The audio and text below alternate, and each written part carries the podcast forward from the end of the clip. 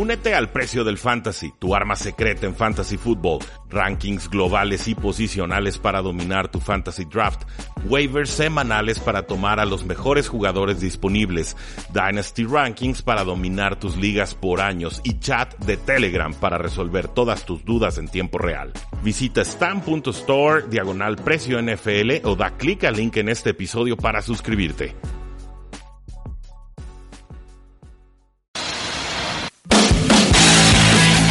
Tres y fuera, donde la NFL no termina y nosotros tampoco.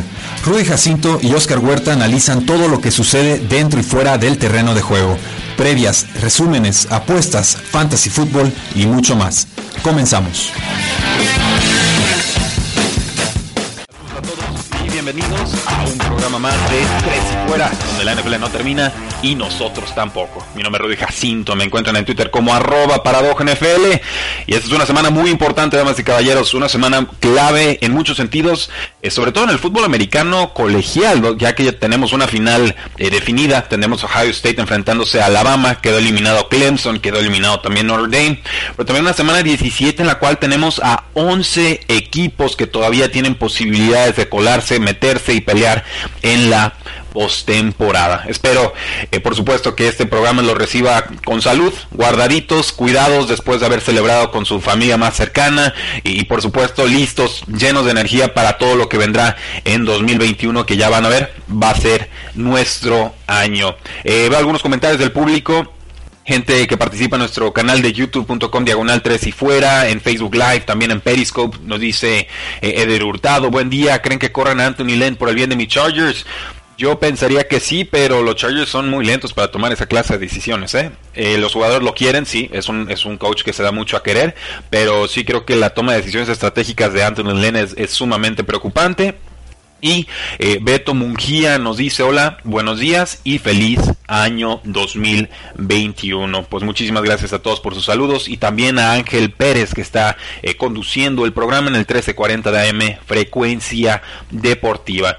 Eh, quisiera dedicar este primer bloque a, hablar sobre lo que sucedió en el fútbol americano colegial, sobre todo en este partido de Ohio State que le pega y le pega bien a Clemson una victoria importantísima que se da en el Sugar Bowl, esta, pues este enfrentamiento en el cual Clemson me parecía claro favorito, pero que finalmente los termina alcanzando la falta de talento defensivo, por lo menos la pérdida de talento superestrella en el draft del 2020. Jugadores como el, liniero Isaiah Simmons, que era un portento y por esquema lo, le, le diseñaban muchas formas de zafarse sus defensivos y llegar al mariscal de campo el jugador de la secundaria Tanner Muse, eh, otros dos cornerbacks, o sea, quedó muy golpeada esta defensiva de Clemson y no fue hasta ahorita que realmente los vimos eh, pagar el precio. Es, esa fue, creo, de la lección que nos deja este partido del Sugar Bowl que termina eh, ganando los Ohio State Buckeyes 49 a 28. Sorprendentemente fue Clemson el primero que pegó. Un, un, una anotación ahí de, de eh, Lawrence, ¿no? El quarterback Trevor Lawrence, también de Travis Etienne, este corredor eh, tan talentoso que vamos a ver en el draft 2021.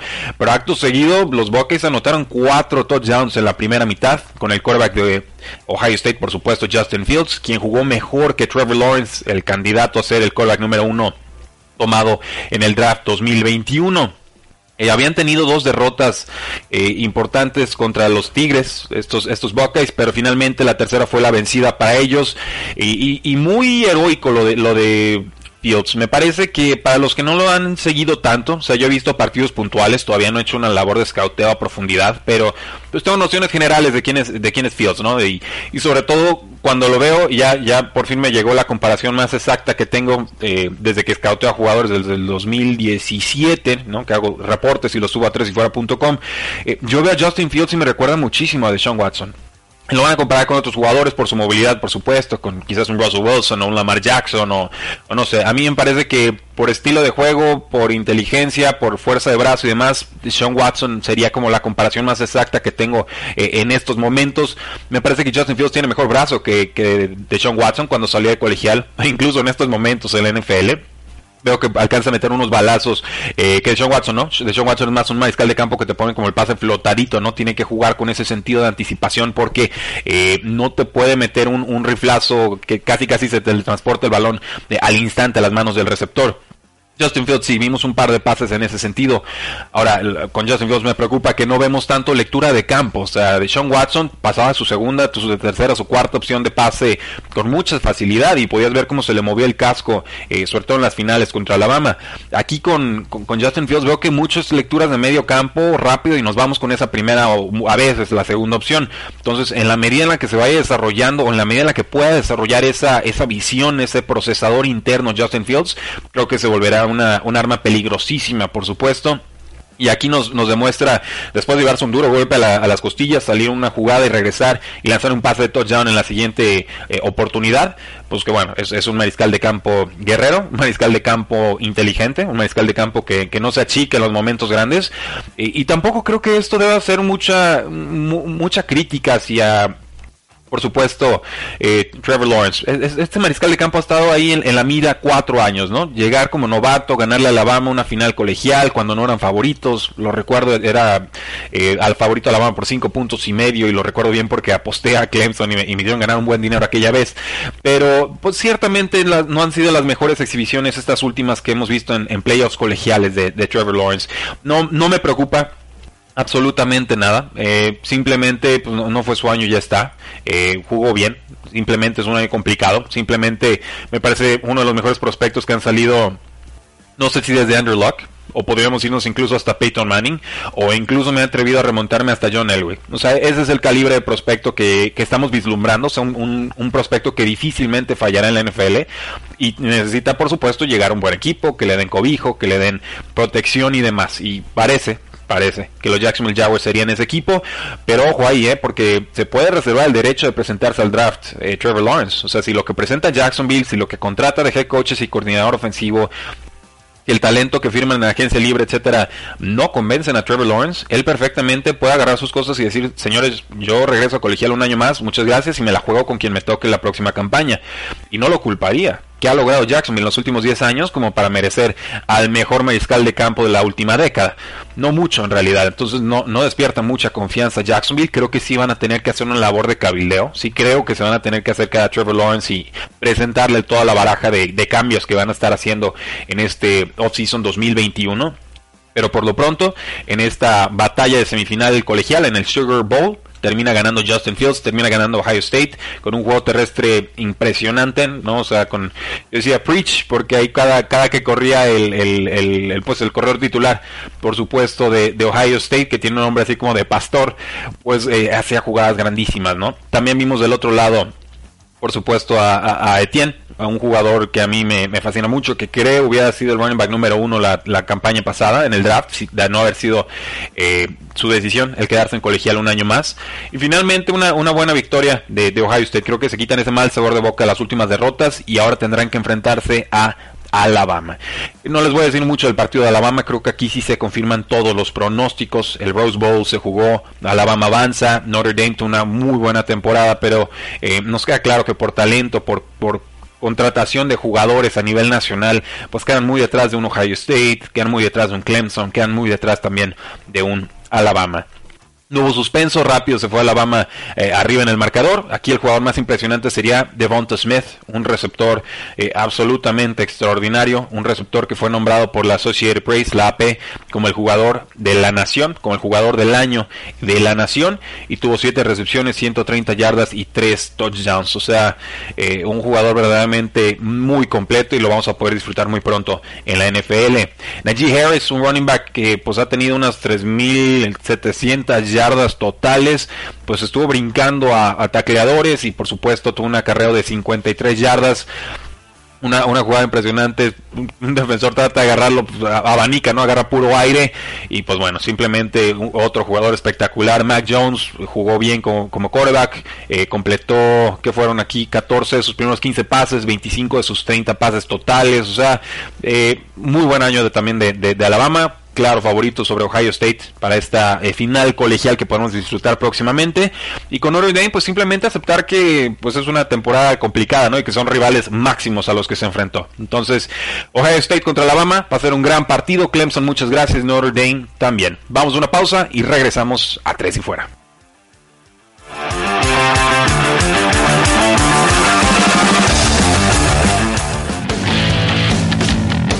Quedan temas en la mesa. Ya regresa Tres y Fuera.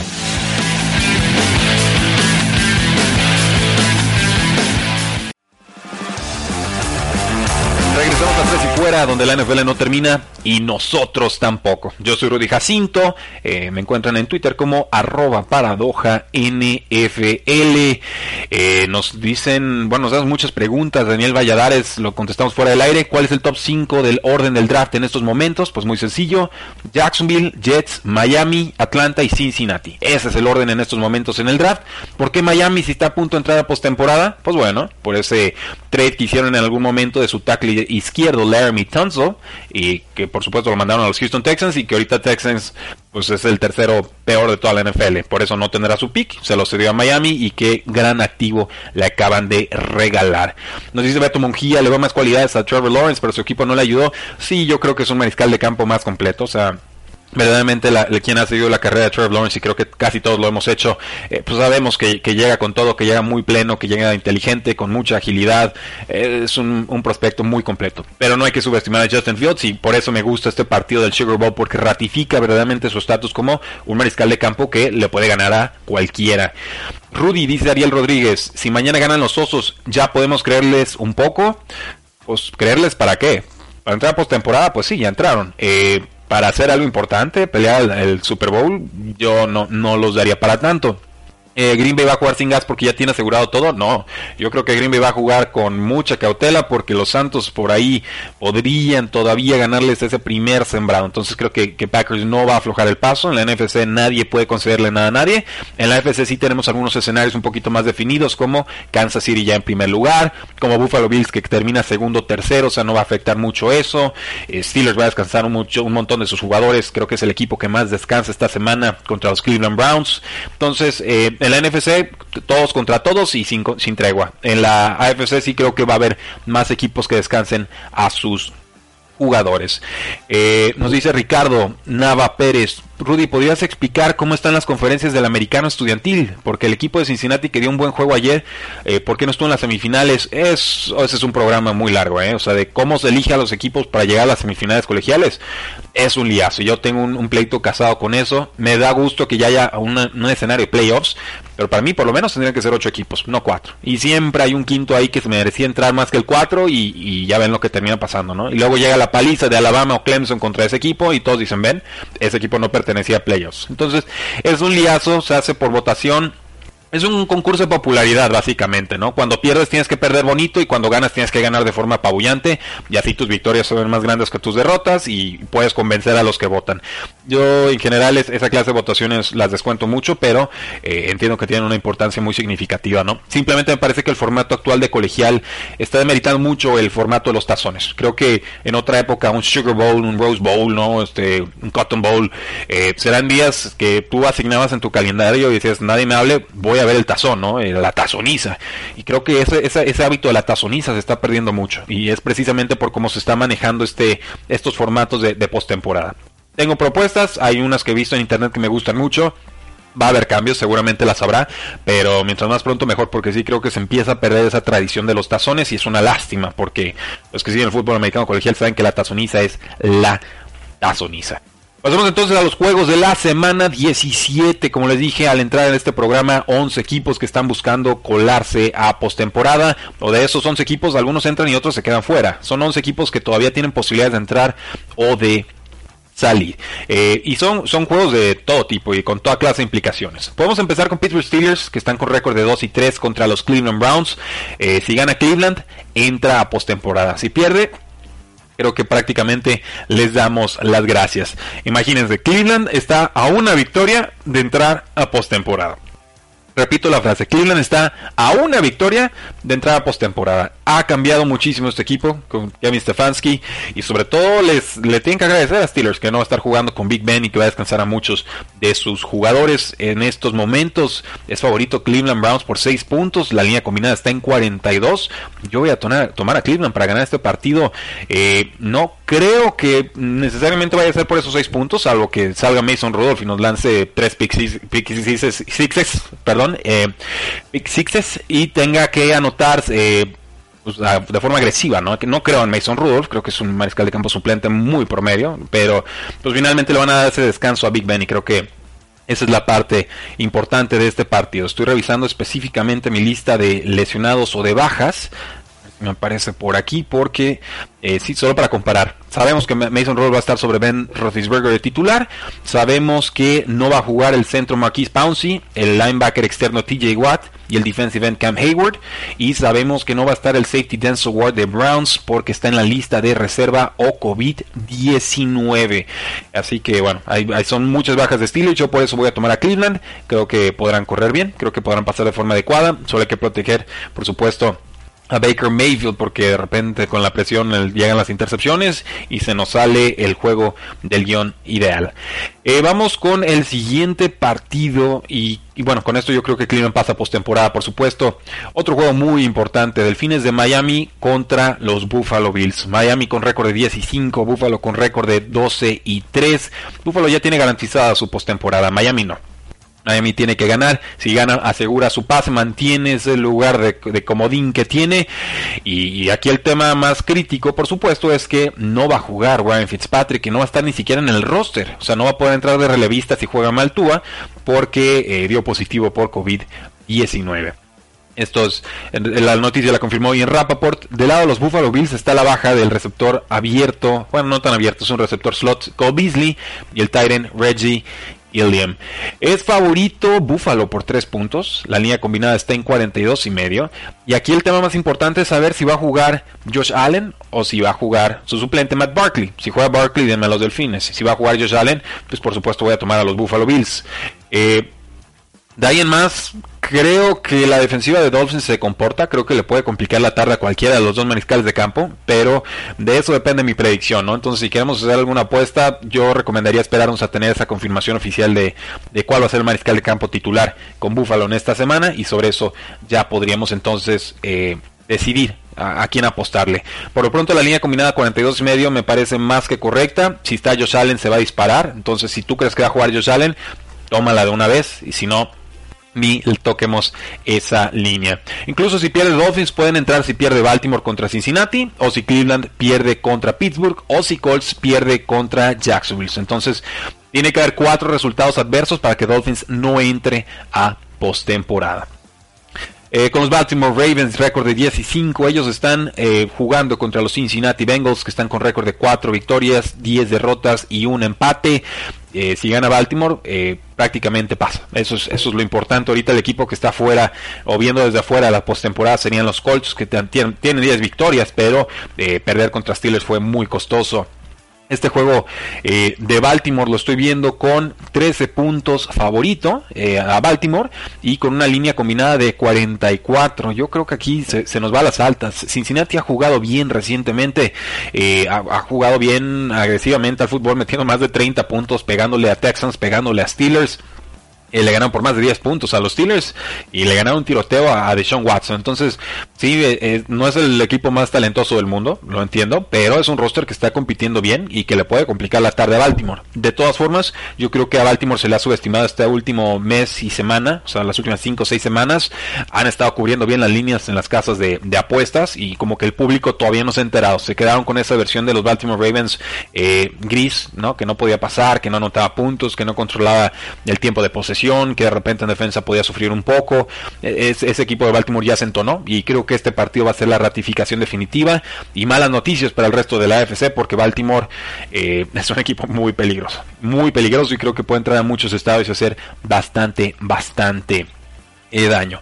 ¿Qué bajas podemos esperar en este partido de Ravens? Pues está fuera el centro BJ Finney, el cornerback William Jackson y el linebacker Logan Wilson. Del lado de los bengalíes estará fuera el nose tackle Mike eh, Daniels, según Mike Garofolo. Eh, vamos con los vaqueros de Dallas. Este juego sí tiene toda clase de implicaciones importantes. Dallas con récord 6 y 9 todavía puede entrar a la postemporada. Se enfrentará a los gigantes con récord de 5 y 10 estos eh, gigantes pues que se han venido desinflando a partir de la lesión de Daniel Jones esa es una es una triste realidad es favorito Dallas por un punto a domicilio la línea combinada bajó de 47 a 44 y medio Y yo voy a tomar a los vaqueros de Dallas. ¿eh? Esta ofensiva ya está funcionando con Andy Dalton, con CeeDee Lamb, por supuesto con Amari Cooper y con Michael Gallup. Sí, tuvo su quizás su mejor partido de la temporada en esta semana 16. Eh, Tony Pollard como suplente lo puede hacer bastante bien. Y bueno, aquí lo que necesita Dallas es que Washington pierda contra las Águilas de Filadelfia el domingo. Y entonces el quien gane este partido entre Dallas y Gigantes sería quien se mete a la postemporada. Yo creo que este juego lo va a ganar Dallas. Llega en mejor momento ofensivo. En defensa, pues nos van a quedar de ver toda la temporada, es una realidad. Pero puntualmente nos pueden ayudar. Sabemos que con Dallas está fuera el guardia ofensivo Zach Martin, importante. Sabemos que está fuera el cornerback Richard Robinson, el linebacker Leighton Van Der Esch y el guardia, pues que ya les había dicho Zach Martin. Con los gigantes, el fullback Eli Penny está fuera y en seria duda también estaría el receptor slot Golden Tate. Quien se ha perdido muchas semanas y no creo que los gigantes lo vayan a extrañar mucho. A mí aquí denme a los vaqueros de Dallas. Creo que en un juego que, amenaza con ganar Dallas por más de 7 puntos, pero que termina siendo por 3 o menos. Eh, Dallas tendría la mejor posición o la mejor esperanza de llegar a postemporada. Yo creo, por lo que comentaré un poco más adelante, que Dallas estaría representando a la NFC East o la NFC List, como lo hemos estado bautizando a lo largo de esta temporada. Tenemos un equipo con récord perdedor llegando a playoffs. Si es Gigantes, entraría postemporada con récord de 6 y 10. Y si no me equivoco, ese sería el récord más pobre con el que un equipo llega a postemporada. Entonces, ojo aquí porque se va a hacer historia y probablemente historia de la mala.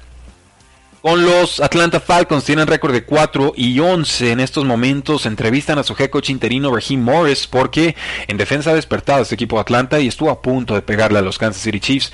Es una realidad que han mejorado mucho y sí creo que el, head coach interino se ha ganado el derecho por lo menos a entrevistarse y a ser considerado para ese puesto. Pero se han enfrentado a los Tampa Bay Buccaneers con récord de 10 y 5 una línea en la cual estoy viendo a los bucaneros eh, favoritos por 7 puntos con una línea combinada o puntos over under de 50 y medio. Los bucaneros ya tienen asegurada su postemporada, no pueden subir a más que el quinto sembrado en estos playoffs, pero si ganan este juego se estarían enfrentando al ganador de la NFC East o la NFC List en esta primera ronda de, de comodines. Entonces no hay nada garantizado aquí. Yo creo que Tampa si quiere jugar contra Dallas o o Washington. Definitivamente sería de los rivales más asequibles que se puede tener en un escenario de postemporada. No es una semana de descanso como tal, pero yo sí creo que Tampa Bay sería muy amplio favorito en ese enfrentamiento. Entonces, a mí denme a Tom, a Tom Brady, denme a Tampa Bay.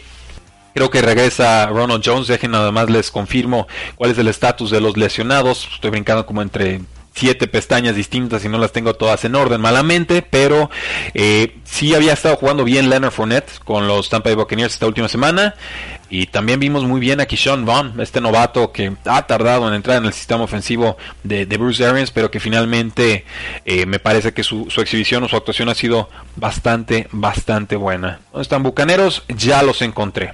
Dice el head coach Bruce Arians que su equipo va a jugar a ganar contra Falcons y sí, sí le creo. Los Falcons tendrán fuera al centro Alex Mack, al receptor abierto Julio Jones, al receptor abierto Brandon Powell y al defensive back Darquise Denard. Con el lado de la lista de COVID-19, ahí tenemos fuera del lado de los bucaneros a Shaq Barrett, el linebacker externo, pass rusher extraordinario, y el linebacker interno Devin White. También estarían fuera el, el es defensive lineman Jeremiah Ledbetter y también tenemos en seria duda al cornerback Carlton Davis que es de los titulares. Entonces yo, creo que gana Tampa creo que le pueden correr a los Falcons creo que Tom Brady va a controlar el partido que Falcons va a meter puntos pero que no, no les terminaría alcanzando para ganar este encuentro. Vamos a una pausa comercial y regresamos a Tres y Fuera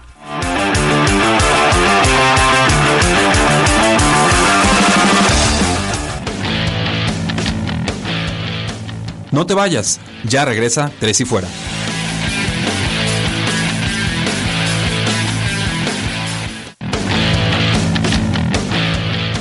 Es hora de más, Tres y Fuera.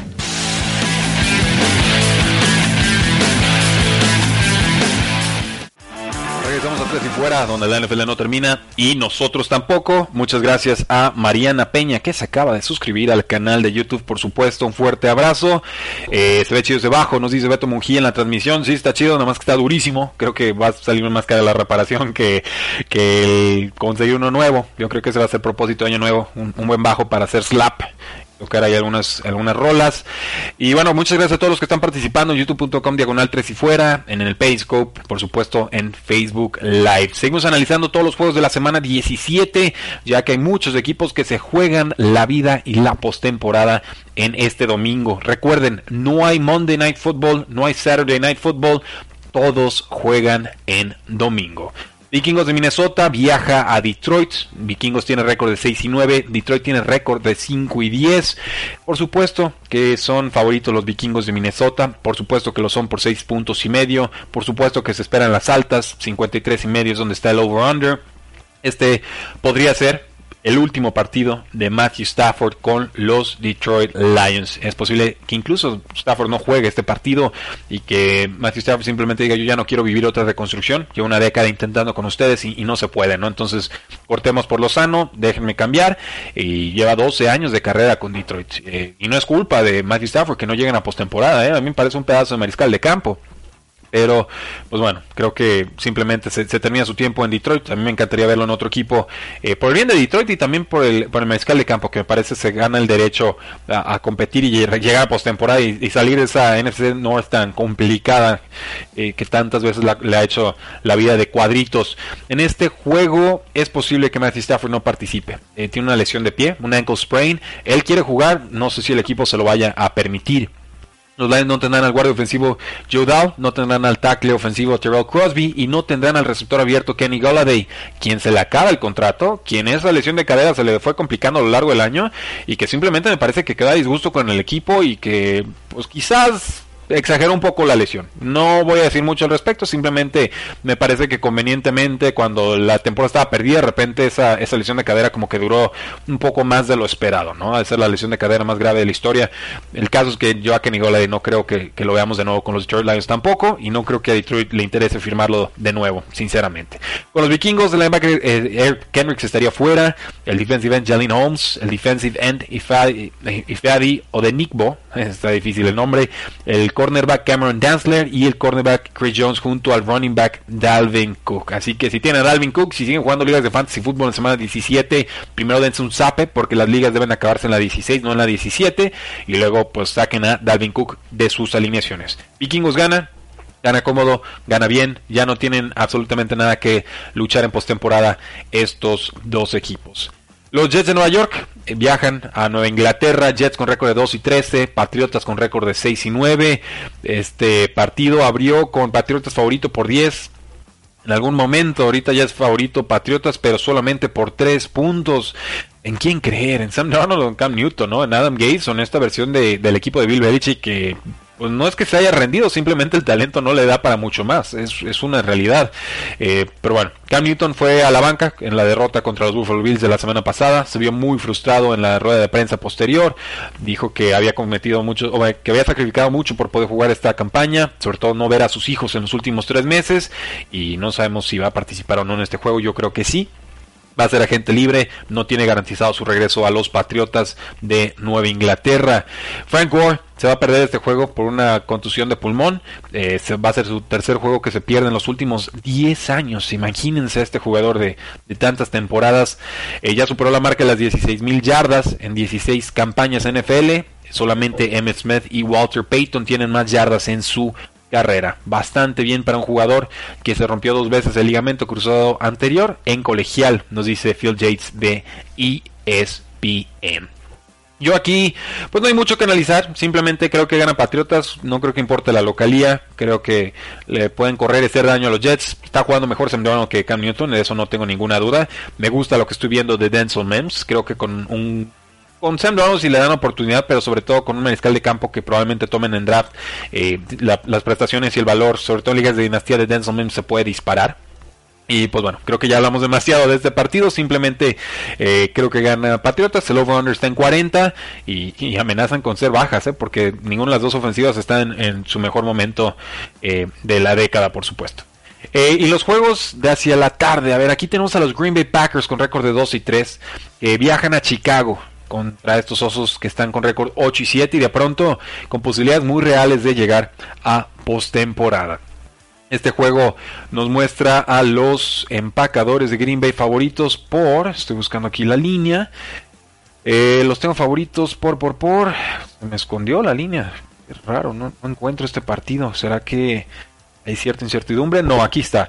La línea abrió en 5 y medio, eh, ahora está en 4 y el over-under está en 50 eh, puntos. Estos empacadores de Green Bay tienen que ganar y creo que van a ganar. Creo que le van a dar un repaso a este equipo de Chicago, que ha mejorado, sí, que Trubisky se ha visto algo mejor, pero también hay que ver contra qué rival lo ha hecho. O sea, contra el sótano del sótano del sótano de la NFL.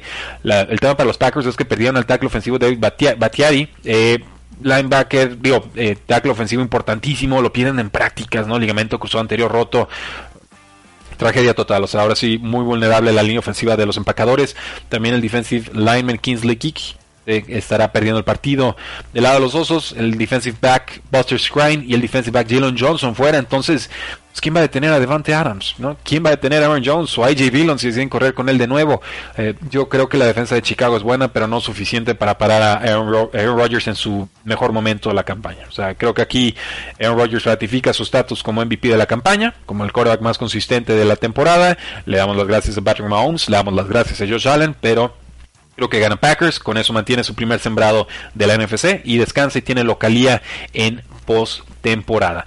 ¿Qué necesita Chicago? Pues si, gana Chicago, llega postemporada. Y pierden los osos, todavía pueden entrar a playoffs, siempre y cuando los Cardenales pierdan contra los Ángeles Rams. Este equipo tuvo una racha de seis derrotas consecutivas, ¿eh? entonces ah, respétenles el esfuerzo, no son un equipo brillante, pero eh, lucharon y a, a pura fuerza de voluntad se volvieron a meter en la pelea de post-temporada. Y vamos aprovechando para hablar de ese partido de Arizona Cardinals contra Los Ángeles Rams.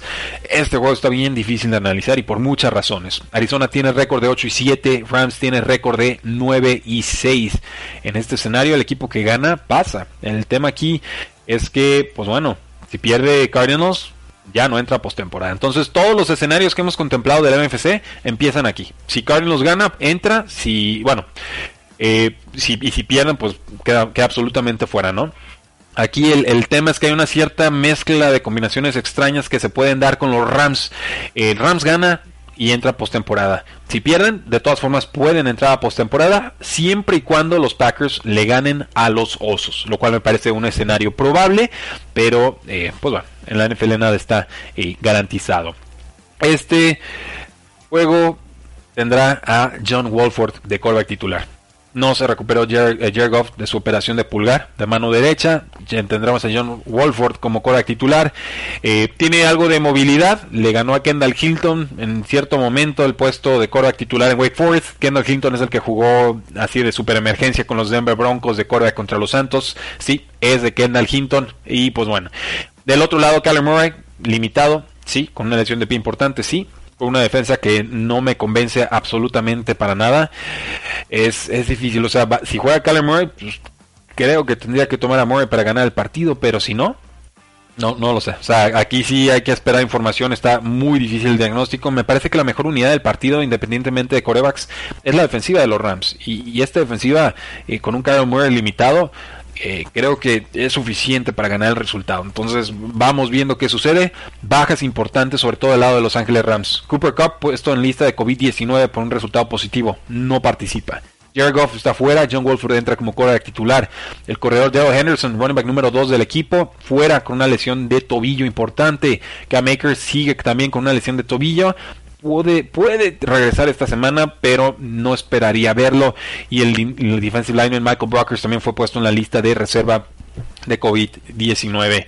Eh, entonces, pues bueno, Micah Kaiser también estará fuera como linebacker de Rams. Son muchísimas las bajas. Eh, y creo que con eso tendría que tomar Arizona para ganar el partido, pero simplemente aquí sí me, reservo la opinión porque todavía nos falta mucha información de jugadores confirmados y, no confirmados para participar. Voy a tomar Arizona en estos momentos, pero me reservo por supuesto el derecho a cambiar de opinión en redes sociales. Vamos a una pausa comercial y regresamos a Tres y Fuera.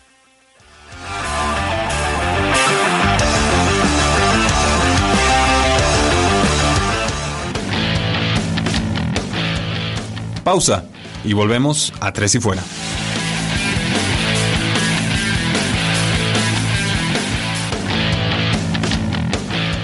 Inicia el último cuarto. Tres y fuera.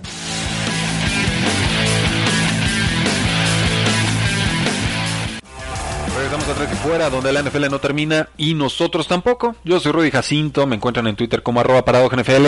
Muchas gracias a todos los que nos están viendo en estos momentos en youtube.com diagonal 3 y Fuera, en Facebook Live, en Periscope. Tenemos audiencia récord en, en, redes sociales y también, por supuesto, gracias a todos los que nos escuchan a través del 1340 de AM Frecuencia Deportiva, la mejor cadena para escuchar sus deportes y sobre todo para aprender y descubrir qué va a suceder en la National Football League. Me dice Rubén Ramos Ruiz, preciosa sudadera de mi Barça. Pues está más preciosa la sudadera que la temporada, compañero, pero pues igual no nos bajamos del barco, ¿no? Saludos a Messi. Eh, Márquez Ramírez Franco Jafet, Matthew Stafford a los Colts. Aquí se están peleando Matthew Stafford en, los comentarios del video. Eh, algunos lo quieren en, en San Francisco. Eh, yo lo quiero en, Patriotas, eh, nos lo pedía Bob Sanz para Washington. Ahora dice Franco Jafet, ah, a los Colts. O sea, eh, me da gusto ver esos comentarios porque de alguna manera creo que se empieza a reconocer el trabajo de Matthew Stafford, que los resultados no han acompañado, pero insisto, no por culpa de él, ¿eh? Y salió a Rodgers esta temporada a decir, Matthew Stafford es uno de los mariscales de campo más subestimados en toda la NFL y es rival divisional. Entonces, ahí, ahí se las encargo. Si Wentz se va a los Colts, ¿qué podría recibir Filadelfia? Es un fuerte abrazo. No sé, es que el tema con, con Carson Wentz es eh, que Filadelfia no se ahorra absolutamente nada de dinero si lo corta este año. O sea, lo más que puede hacer es venderlo o cambiarlo después como, como lo que se llama una designación post-June 1, o sea, después del 1 de junio. Lo, lo, vendes y entonces el impacto, el dinero muerto salarial lo puedes partir en dos años. Es todo lo que puede hacer que Filadelfia con su contrato, ¿eh? O sea, porque si no se va a traer 60 millones dinero muerto, lo cual es absurdo. Lo más que hemos visto creo que es por Brandon Cooks unos 21 millones, eh, más o menos. Entonces yo, yo sigo pensando que para Filadelfia el mejor escenario es quedarse Carson Wentz y conseguir un head coach y general manager que lo puedan dar un mejor equipo y que lo puedan dar, regresar su confianza, ¿no? Porque eh, ahorita se ve muy bien Jalen Hurts, sí, lo sé, pero espérense a que le sigan cayendo seis capturas por partido y vamos viendo si no acaba como Carson Wentz buscando fantasmas por todos lados. Entonces yo creo que el mejor escenario para Filadelfia es aguantar un año más con Carson Wentz, ponerlo a competir con Jalen Hurts, por supuesto, y que gane el mejor. Eh, ¿Quién gana la mejor ofensiva en terceras oportunidades o la mejor defensiva en terceras oportunidades? Nos dice el Tigrillo. Eh, pues si juega Josh Allen, yo creo que la ofensiva. Pero veremos, veremos. Giovanni Latarulo, feliz año, compa. Matt Jones es talento de primera ronda, de segunda. Yo no le he evaluado lo suficiente para opinar con total cabalidad. Lo voy a analizar en, este proceso pre-draft. Yo en estos momentos lo tengo como temprana segunda. Está increíble tu plataforma, dice Mariana Peña Mesa. Pero ¿por qué no puedes eh, poner el, poquito no vi eh, no alcanzo a entender el comentario, Mariana, explícamelo bien y lo leemos con calma. Gracias. Y bueno, seguimos con el análisis de la semana 19, que nos quedan 10 minutos y un par de partidos. Los Seattle Seahawks, récord 11 y 4, reciben a los San Francisco, no, viajan a San Francisco, eh, que tiene récord de 6 y 9. Este equipo de San Francisco ha peleado bien, tiene buena defensa, pero por supuesto es favorito Seahawks por 7 puntos. El over-under está en 46. ¿Qué se juega Seahawks aquí? Seahawks si gana y Packers pierde contra Chicago y Santos pierde contra Panteras, sería el primer sembrado. Entonces es un escenario poco probable, por supuesto, pero pues mejor eso a lo que está enfrentando 49ers en estos momentos, que es jugar eh, por nada. Y simplemente por eso creo que Seahawks gana y va a tener, ganar con relativa comodidad. Brandon Ayuk no juega con San Francisco, este receptor abierto, lesión de tobillo. El pateador Robbie Gold no puede jugar porque entró a la lista de COVID-19. Firmaron al pateador Tristan Vizcaíno del practice squad de los vikingos para este partido. Está fuera el tackle ofensivo Trent Williams, lo pusieron en reserva de lesionados. También estará fuera el nose tackle Javon Kinlaw, el receptor abierto Divo Samuel, el cornerback Richard Sherman, Kewan Williams, el cornerback, el nose tackle Kevin Gibbons y el linebacker Dre eh, Greenlaw. Entonces, todos son dos bajas y muy poco importantes de Seahawks. Yo tomo a Seahawks, los tomo en grande, los tomo con esos siete puntos. Eh, han sido bien traidores esta temporada en el tema de apuestas, pero creo que se juegan demasiado como para pensar en un tropiezo de los Seattle Seahawks. Con los Santos de Nueva Orleans, récord 11 y 4, viajan a Carolina. Panteras tiene un récord de 5 y 10. Estos Seahawks, no, perdón, estos Santos de Nueva Orleans son favoritos por 6 puntos. La línea combinada está en 47. ¿Qué necesita Santos? Puede tener el primer sembrado si ganan y los Packers pierden y los Seahawks ganan. Necesitan esos dos resultados para, por los criterios de desempate. Hay muchos eh, criterios muy complicados, no vamos a entrar en ellos aquí, simplemente eh, entendamos que eso es lo que tiene que suceder. Que gane Santos, que pierda Packers y que gane Seahawks para que Santos tenga localía y semana de descanso en esta postemporada. El head coach Matt Rowe dice que van a competir con todo y que ganar en diciembre es una habilidad y que la quieren ir desarrollando de una vez. ¿Qué bajas podemos esperar para este partido? No juega Christian McCaffrey y no juega Mike Davis, los corredores de Panteras de Carolina. Rodney Smith sería quien tendría la oportunidad. Con los Santos no está el Tyrant Josh Hill, no está el safety Marcus Williams y me parece que está fuera Alvin Camara y me parece que también va a estar fuera Latavius Murray. Sería Ty Montgomery el corredor titular de los Santos de Nueva Orleans. Entonces esperen mucho juego aéreo de Santos. Yo creo que gana Saints. Eh, no sé si ganan por más de esos seis puntos. Panteras de repente es un equipo que ha sabido competir esta campaña y, son muy importantes las bajas de, Saints por la vía terrestre. Entonces también les podría costar el quemar reloj, ¿no? El tratar de controlar los tiempos o el tempo del partido. ¿Quién está fuera o en duda con las Panteras de Carolina? El defensive end Brian Burns, el running back, por supuesto Mike Davis no juega, Christian McCaffrey tampoco, el tackle ofensivo Russell Okung estaría fuera y también el quarterback Troy entonces gana Santos. Me preocupa esa línea de menos 6 porque no llegan con todos sus efectivos. Y tenemos el juego de los Titanes de Tennessee que viajan a Houston. Titanes tiene un récord 10 y 5. Houston tiene un récord 4 y 11. ¿Qué necesita Titanes? Ganar este partido. Si Titanes gana este juego, se lleva la AFC Sur. Y si pierden, todavía pueden ganar la división si los Colts pierden contra Jacksonville. Incluso si los Titanes pierden y los Colts ganan, los Titans se perdían los playoffs solo si Baltimore y Miami también ganan sus partidos. Así que ojo ahí. Titanes tiene un camino muy cómodo para entrar a postemporada, pero no tiene garantizado su acceso todavía. Derrick Henry está muy cerca de llegar a las eh, 2.000 yardas totales esta temporada, o son 2.000 yardas terrestres, no tengo bien el dato. Necesita 200, pero ya le ha corrido para 200 yardas al este equipo de Houston Texans. Entonces, mucho juego terrestre, mucho Derrick Henry, mucho pase profundo a AJ Brown. Yo creo que gana Titans, que yo creo que gana muy bien. Es favorito por 7 puntos y medio. Eh, no sé si me atreva a apostarlo tanto. Yo creo que sí lo ganan por ese marcador, pero pues, Sean Watson de repente inspira respeto, ¿no? Aunque el equipo y no tenga, aunque no tenga defensa, el equipo de los Texans. El over-under está en 56, así que se espera tiroteo. Yo creo que gana Titans y que con eso asegura su pase a postemporada y le complica muchísimo la vida a los Colts. Eh, Jacksonville récord 1 y 14 viaja a Indianapolis contra los Colts que tienen récord de 10 y 5. Colts necesita ganar y uno de los siguientes escenarios. Que Tennessee pierda contra Houston, que Cleveland pierda contra Pittsburgh, que Miami pierda contra Buffalo o que Baltimore pierda contra Cincinnati. Colts va a ganar, yo creo que si ganan, Colts eh, en el reporte de lesionados que estoy revisando no veo alguna baja de muchísima importancia, solamente que se me está escondiendo el dato. El cornerback Rock Jacin posiblemente será la baja más significativa y Jacksonville llega sin su corredor titular James Robinson, sin su receptor número uno DJ Shark y sin su receptor revelación Colin Johnson. Entonces, entre Mike Glennon o Gardner Minshew, quien sea que está ahí en el campo, yo creo que Colts gana y gana bastante bien. Veremos qué sucede. Podría ser el último partido de Philip Rivers como profesional o con los Colts, incluso si es que quedan eliminados esta postemporada. Eh, bueno, y me faltó leer la línea. Colts es favorito por 14 puntos y medio. O sea, tampoco sería mucha sorpresa que ganara Colts. La línea, el over-under está en 49 y medio. Vamos con Las Vegas Raiders, récord 7 y 8 contra los Denver Broncos, récord 5 y 10. Aquí no se juega absolutamente nada en el récord de postemporada, más que el orgullo de Las Vegas Raiders. Tres años de John Gruden y seguimos sin saber si es el head coach del futuro para el equipo. 18 victorias y 29 derrotas es lo que tiene en su mandato. Un porcentaje ganador de 3 de punto 383 es muy bajo, es peor que lo que tuvieron los delfines eh, recientemente. Gana Raiders, yo creo que Broncos ya no juega nada, así de sencillo, ni siquiera voy a meterme en su lista de lesionados. En Los Ángeles Chargers, récord 6 y 9 contra los Kansas City Chiefs, récord 14 y 1. Aquí Kansas descansa a todos, a todos, a todos, a todos, a todos. Ahí sí les puedo leer la lista solo para que se hagan una idea de cómo está el asunto. Eh, sabemos que va a jugar Chad Henney en vez de Patrick Mahomes. Eh, significa que probablemente va a descansar muchos otros titulares. Keenan Allen fue puesto en la lista de reserva COVID-19, no volverá a jugar esta temporada. Estaría fuera entonces Terry Hill, el linebacker ofensivo Mike Remmers, el running back Clyde Edwards Hilaire, el linebacker Ben Nemian y el receptor abierto Sammy Watkins. Con Chargers está fuera Joey Bosa. Rayshon Jenkins, el safety, el tackle ofensivo Brian Bulaga, el cornerback Casey Hayward y el defensive end Malik Jefferson. Yo creo que gana Chargers, ¿eh? O sea, contra Chad Henney y con mucho suplente de, de Chiefs, que ya no necesita nada para garantizar su primer sembrado.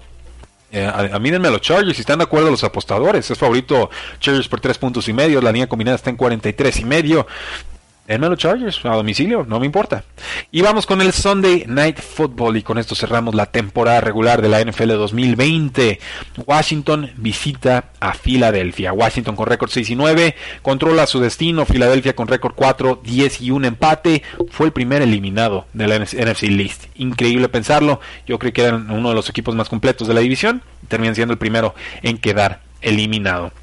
Eh, Horario estelar, por supuesto, aquí se determina mucho de la NFC East. Aquí tenemos favorito al equipo de Filadelfia por un punto y ahí es donde se le complica mucho la vida a Washington, este equipo que ha sufrido con la posición de que en semanas recientes, que cortó a Dwayne Haskins, que parece podrá contar con Alex Smith para este partido y esas son las mejores noticias porque van a tener que cuidar el balón, van a tener que no entregarlo, por supuesto presionar, golpear a Jalen Hurts y lo vimos sufrir contra los Vaqueros de Dallas la semana pasada, así que eh, es un juego de muy difícil pronóstico este.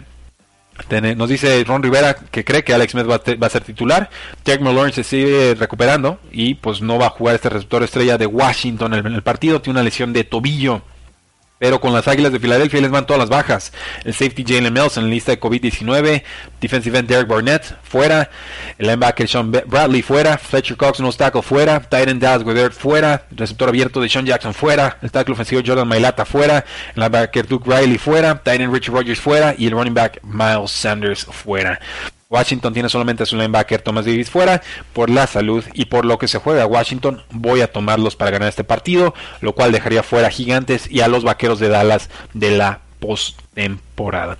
Así que ahí lo tienen, damas y caballeros. Esto es lo que yo creo va a suceder en la semana 17 de la temporada NFL 2020. Muchas gracias por habernos acompañado a lo largo de este programa y por supuesto a lo largo de esta complicadísima temporada de analizar. Esta semana 17 sobre todo es mucho vigilar qué equipos tienen cosas que ganar, cosas que perder, quién está motivado, quién ya no tiene absolutamente nada que jugarse y por eso eh, pues es difícil el análisis de la semana 17, pero esta semana 17 más que en otros años es muy importante porque hay muchísimos equipos que todavía tienen vida y eso pues, significa que tendremos una jornada con mucho dramatismo.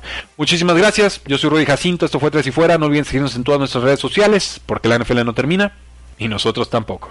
Tres y Fuera.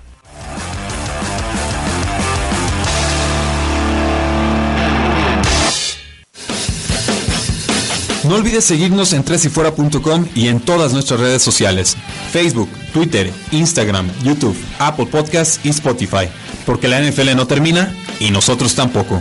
Tres y fuera.